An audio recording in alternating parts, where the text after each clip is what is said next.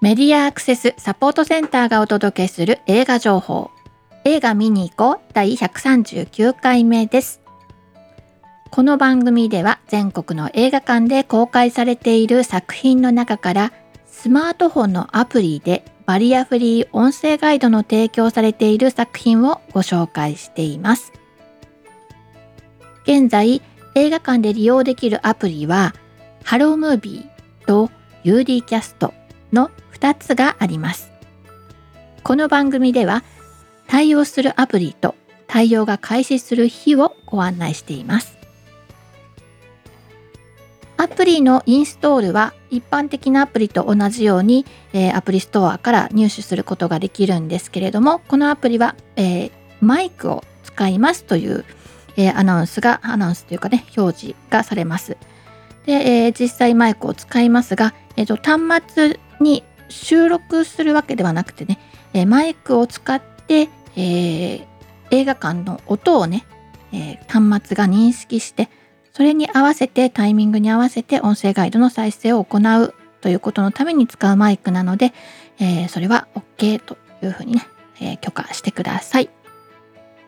その他でもっと詳しい方法が分かりたいという方は日本ライトハウスが YouTube チャンネルをやっておりまして、ニポラーチャンネルというね、チャンネル第17回でスタッフの方が詳しく紹介しています。2つとものアプリについて、えー、紹介しているので、ぜひそちらでご確認ください。番組 YouTube の詳細欄にもリンクを貼っておきます。でですね、まあ、この番組聞いてらっしゃる方はね、えー、もうインターネットにアクセスしたりとか、あるいはアプリを入れたりとかね、ご自分でできたり、あるいは身近な人にね、え気軽に、え、お願いできる人がいたりとかするのかもしれないんですが、えー、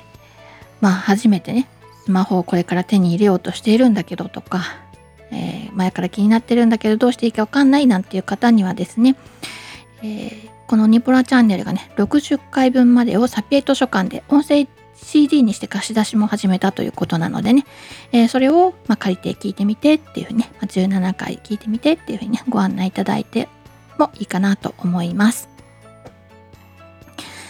えー、そしてこの番組はね、えー、その新作のね、対応した作品のご紹介だけではなくって、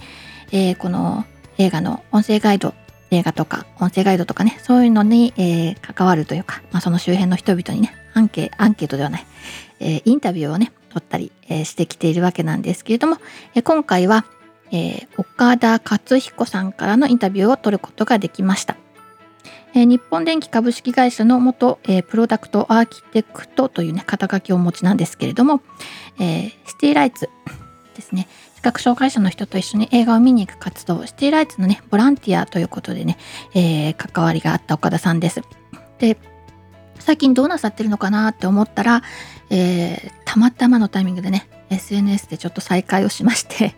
で、じゃあ早速なんで、えー、お話聞かせてくださいと。あの、ボランティアのね、ことという感じで、えー、お話を伺ったので、えー、後ほど聞いてくださいということですね。さて、えー、っと、では新作映画の紹介なんですけれども、えー、前回はまあ2作品登場したんですね。対応、先週末ですね。で、いずれもハロームービーなんですけれども、えー、1作目は君たちはどう生きるかがね、えー、先週からバリアフリー対応してますよということですね。そしてもう一つは、青春豚野郎はお出かけシスターの夢を見ないという映画ですね。こちらはね、6月に公開してたんですけど、これもまた突然、えー、バリアフリー対応されましたよというね、急ぎお知らせしたということでしたね。はい。ぜひ、えー、青春豚野郎については先週私がね、しつこいほどに熱く語っておりますので、気になる方は、えー、聞き直してみてください。ね、そしてまあ君たちはどう生きるかについては、まあ、事前情報なしで映画を映画館でお楽しみくださいという、そういうご案内でございました。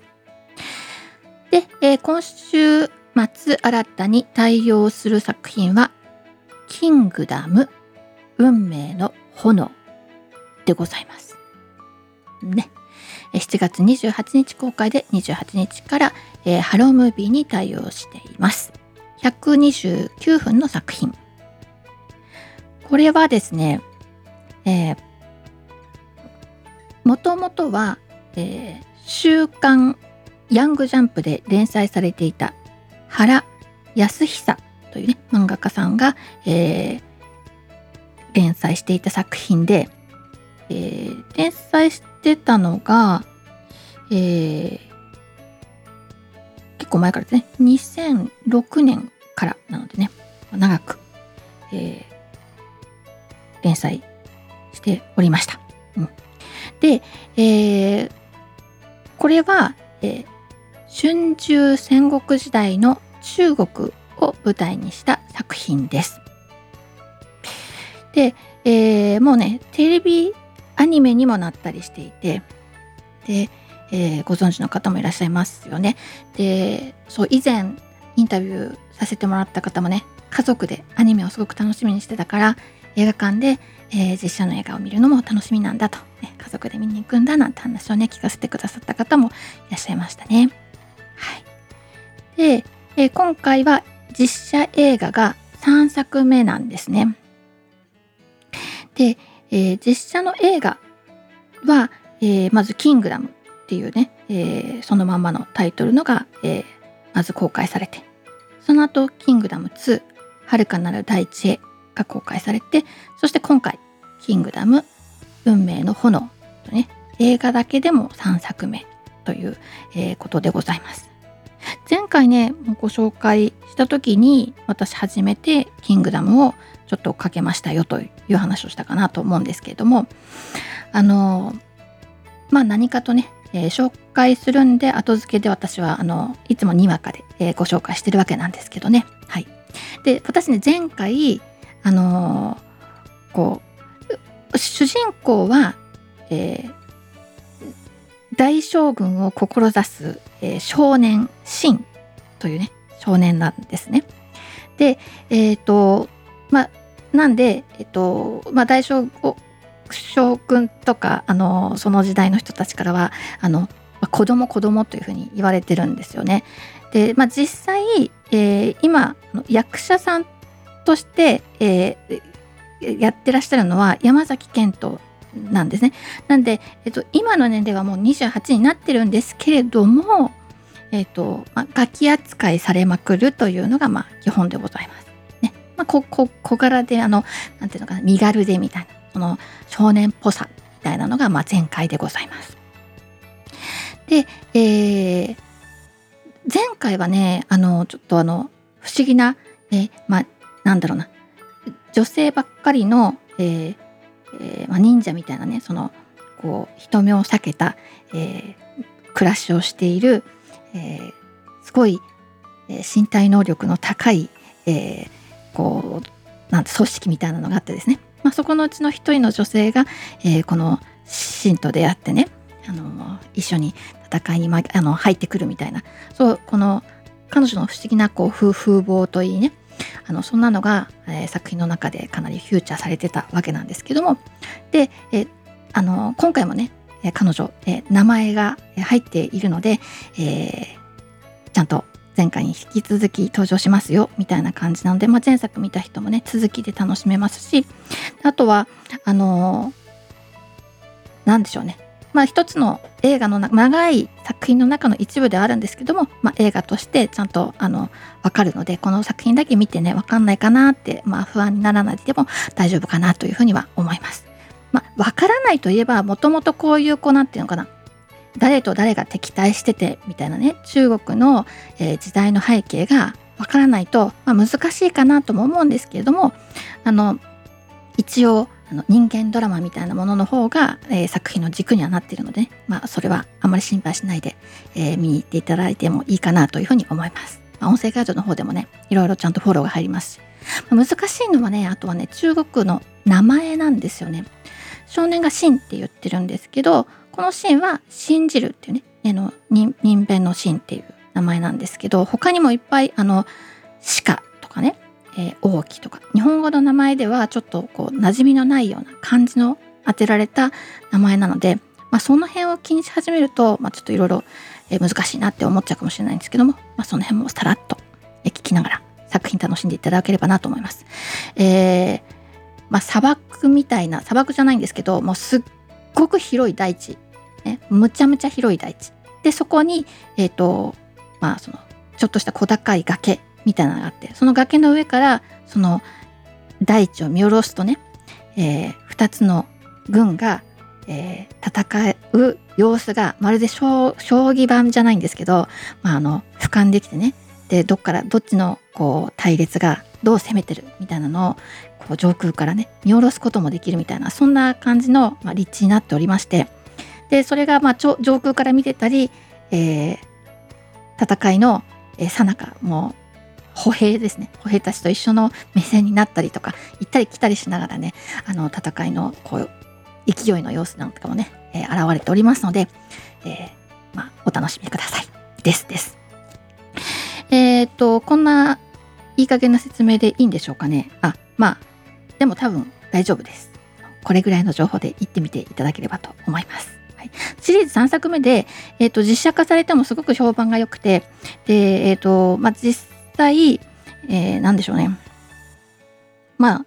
また3作目にして新たにね、え登場する役者さんたちもいて、あの、まあ、この戦い私面白かったのはね、女性たち強いなみたいなね。あの女性たちもね、あの、ちゃんと身体能力の高い感じでね、どんどん戦いにも参戦していく女性なんかも登場するので、それがまあ見てて、ちょっとかっこいいなって思いながら、えー、作品楽しんでおります。はい。で、えっ、ー、と、これ7月28日の金曜日から公開で129分の作品です。そう、今週はね、これ一作だけなんですよね。で、これからの作品で、7月28日の金曜日に公開はされてるんですけど、対応が始まるのはもうちょっと先というのが、仮面ライダーギーツ、えー、4人のエースと黒狐、ね、2本立てで、えー、王様戦隊キングオージャーアドベンチャーヘブン。これが28日金曜日に公開しますけれども、対応が始まるのは8月の10日木曜日からですよっていうことと、あと、えー、映画「新次元クレヨンしんちゃんザ・ムービー」超能力大決戦とべとべ手巻き寿司なんでしょうね。うん、という、えー、まあ、しんちゃんならではのね、まあ、すごいタイトルがついておりますけど、これが8月の4日公開しまして、公開日から対応することになっています。今出てる予告はそんな感じです。では、えー、今回はインタビュー取れたのでお聞きください。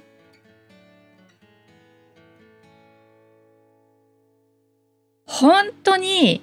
一心伝心で、うん、なんで今になって、フェイスブックで私にアクセスしてくださったのかっていうね。うん、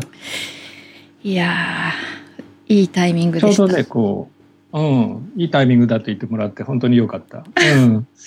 ちょうどね、こう、あの、ふっと見たら、あ、そういえば、徳江さん、そろそろ挨拶した方がと思って。何ですか、それは。いやいやいやいや。うん、こうやって、まあ、あの、映画のね、バリアフリーに関係のある方とコンタクトが取れるとですね、もうガツガツとインタビューを取らせていただくというのがね、うんうん、ここ最近の私でございまして、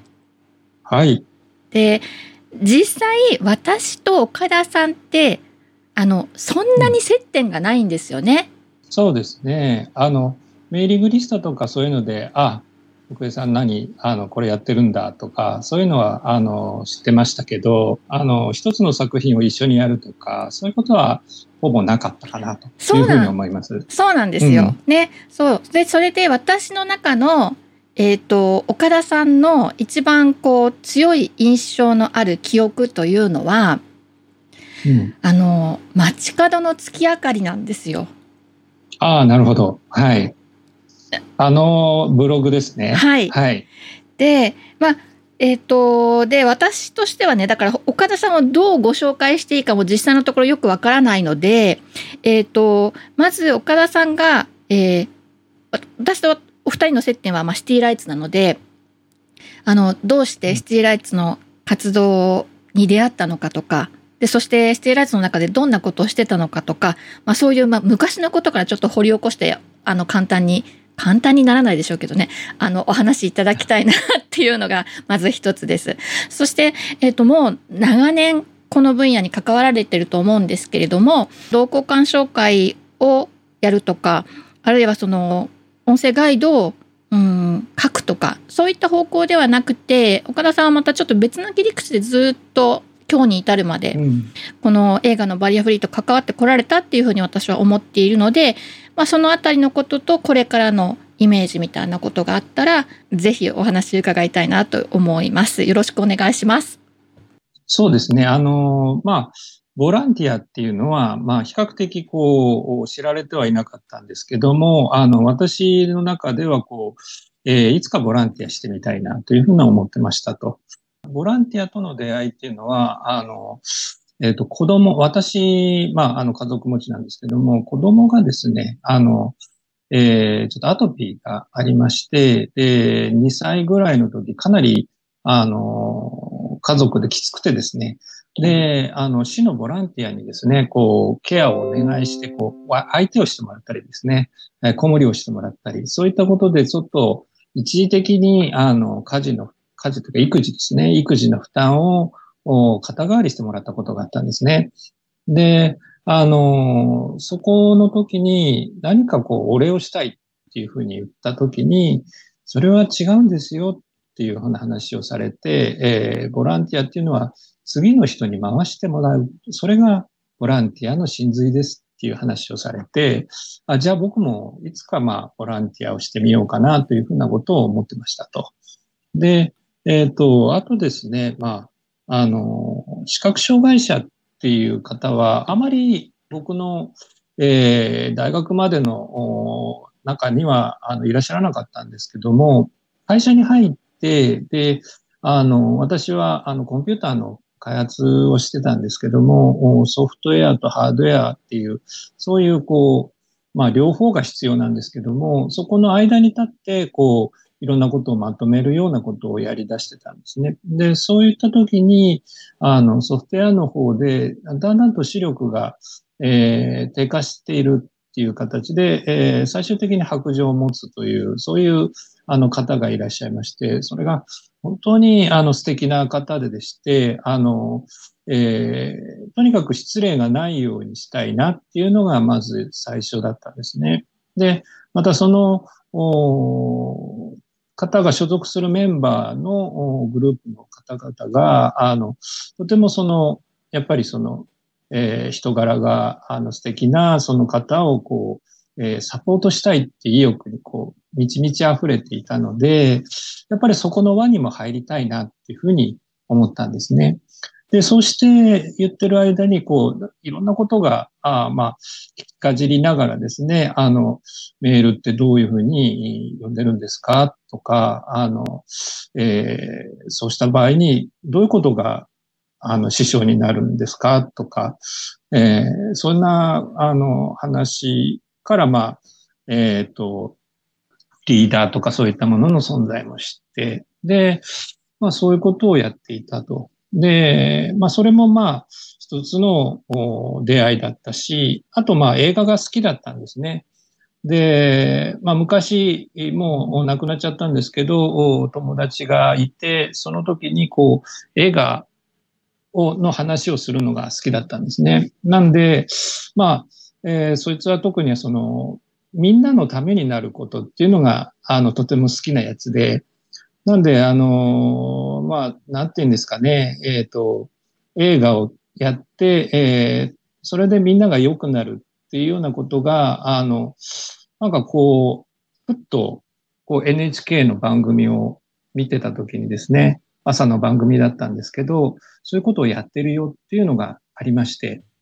あ、これは、なんか自分にこう、声かけられてるような、そんな感じがありました。なので、えっ、ー、と、そこで、その時は新潟の方の、えー、音声ガイドの紹介だったんですけども、えー、そこで、まあ、ちょっと調べたところ、東京でもそういうものがあるという話で、えー、そこにシティライツというふうなものが書かれてたということなんです。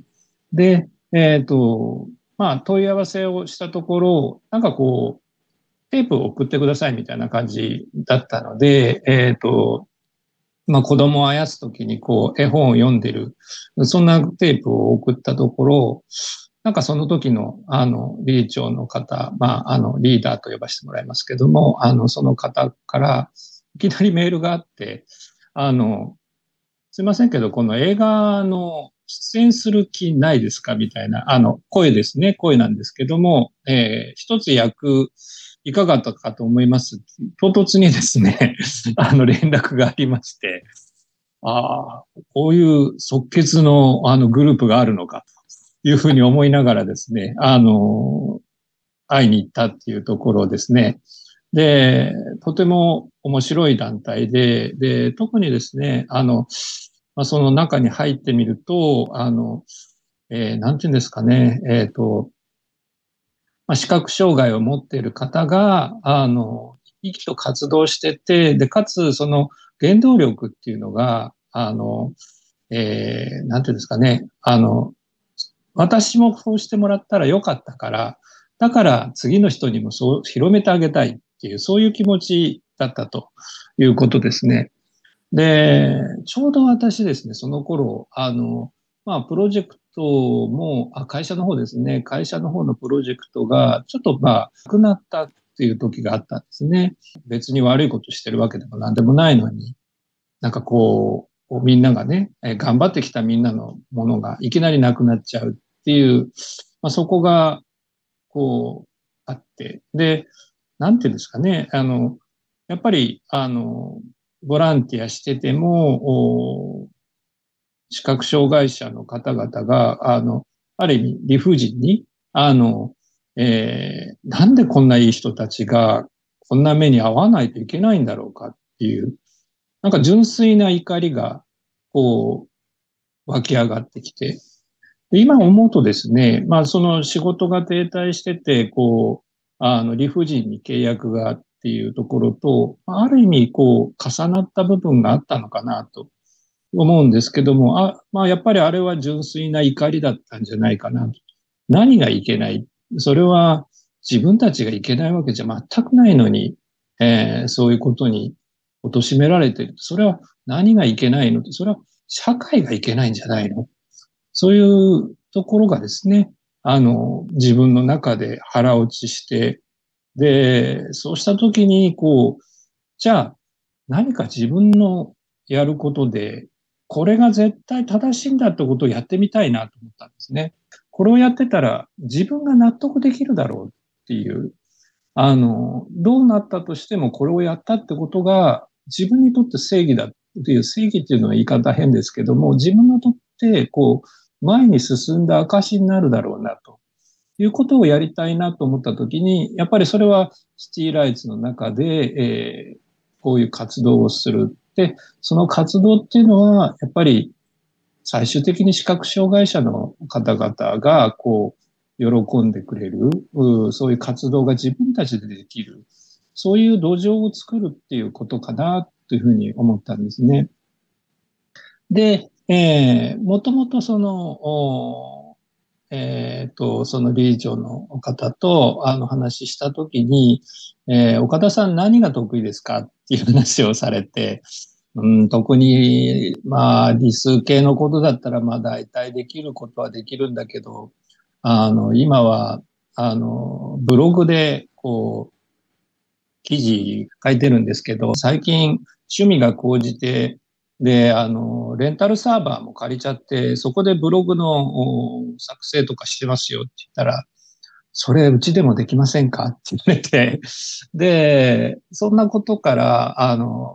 まあ、ブログを作って、で、ホームページ作って、で、それを、えサポートするっていうふうになってきましたと。あの、最初のうちはですね、あの、えー、視覚障害の方があの登録するっていうのは難しいだろう。だから、あの、なんていうんですかね、あの、別の方、ああの、ボランティアの方が、こう、入力をして、で、こう、いろいろやってた。で、なんですけど、少しずつ少しずつ、これ、もうちょっと自動化できるんじゃない？っていう話をして、で、そのうちに、その、えー、その、ボランティアをされてた方といろいろ話をして、いや、こここういうところがいらないんじゃないですか？とか、そういったことを言ってくださってたんですね。で、そういうことで、えー、最終的に、まあ、メールベースで送ると、そこのブログに、まあ、表形式なんだけど、それを登録して、えー、案内が出るというところまで、えできるようになったと。で、まあ、それもですね、あの、あの、自分の成果みたいに言いますけども、あの、逆で、本当は逆でですね、あの、それをきちんと伝えてくれたのはそのボランティアの方なんですね。で、そのボランティアの方は、その IT っていうことは、こう、全然ご存知なかったんですね。とにかく何とかしてあげなきゃっていうことでこうやってるんだけど、でもやっぱりなんか、ちょっと手間多すぎるし、これ本質的じゃないんじゃない？っていう話をされて、で、それまで私はですね、あの、まあ、ソフトの開発経験もあったんですけど、あの、まあ、本当にな意味で、こう、求められてるものを作ってるのかっていうのが、やっぱりそこは希薄な部分があったんだと思います。で、そこをこう付き合わせているうちに、こんなにこう、ボランティアの方、あの IT よくわからない方が、こんなに必死に、こんなに頑張ってる。で、それについて、私はこういうことだからできないんですよ。ああいうことがだからできないんですよっていう、なんか、分け知りがりちに、あの、IT はこういうものですから、みたいなことを言ってですね、あの、言っていたんですけど、あの、はたと、いや、それはおごりですよねっていうのを自分で、なんか気がついて、で、いや、それは求められてることに、えー、ちゃんと答えられないのは、IT のせいにしてるけど、自分のせいだよね、というところに行ったときに、そっからの人生が変わりましたね。あの、やっぱり仕事でもそうだし、人間付き合いでもそうだし、やっぱりそういった面で、あの、いや、やっぱりこう、一つ、なんか既成概念を作って、それを信じてる自分っていうのは、ちょっと愚かだよねっていう、そこに、まあ気づかせてくれたっていうのが、まあ、一番の、こう、シティライツに、こう、ありがたいっていうか、そういう経験だったかなというふうに思います。はい、今回ご紹介するインタビューはここまでです。冒頭に岡田さんといえばブログ街角の月明かりという話をしていたんですが、それについては次回お楽しみに。今回使った以外もね、いろいろあのお話をしてるんですけども、まあ、これについては、まあ、おいおい、また、えー、お話できたらいいかな。久しぶりになってすっごい楽しく話してたので、またお話したいですね、なんてことになってたので、またご紹介できたらいいなと思っております。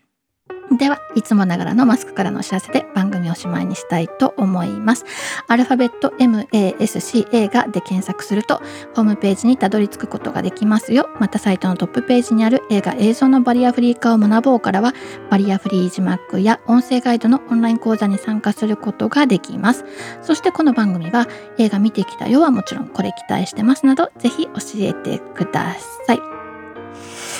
えー、そしてね、あそうなんですね。まああの見てきたよっていうことであの、まあ、合成音声ちゃんでガイド聞いたよ。ね。あそこの抑揚ちょっと気になったとかね、まあ、そういうのもあの入ってきておりますのでそういうのも遠慮なく是非お聞かせください。えまた各地での、え活動の告知などお寄せいただきましたら紹介していきたいと思っておりますのでよろしくお願いします。ということでね、もういよいよ迫ってきた8月5日土曜日午後1時会場1時半開演の予定の心の通訳者たちの上映が、えー、栃木県宇都宮のですね、福祉プラザで、えー、行われますと。で、これには、まあ、平塚千穂とこうプロデューサーとそしてね、今回のね、えー、上映が、えー、イメージソング、勇気の歌を含む特別版100分ということになっておりまして、この、えー、勇気の歌に、えー、手話パフォーマンスをね、つけてくださったにゃんこさんという手話パフォーマーの方にもおいで、会場にはおいでいただくことになっていて、まあみんなでえー会場で、えー勇気の歌歌えたらいいななんていうふうに思っておりますのでぜひお時間の都合のつく方はいらしてください詳細はマスクの、えーホームページトップページからも、えーご案内のページにリンクが貼ってあります。はい。それではですね、はい。まあそんな感じで、えー他にも各地での活動の告知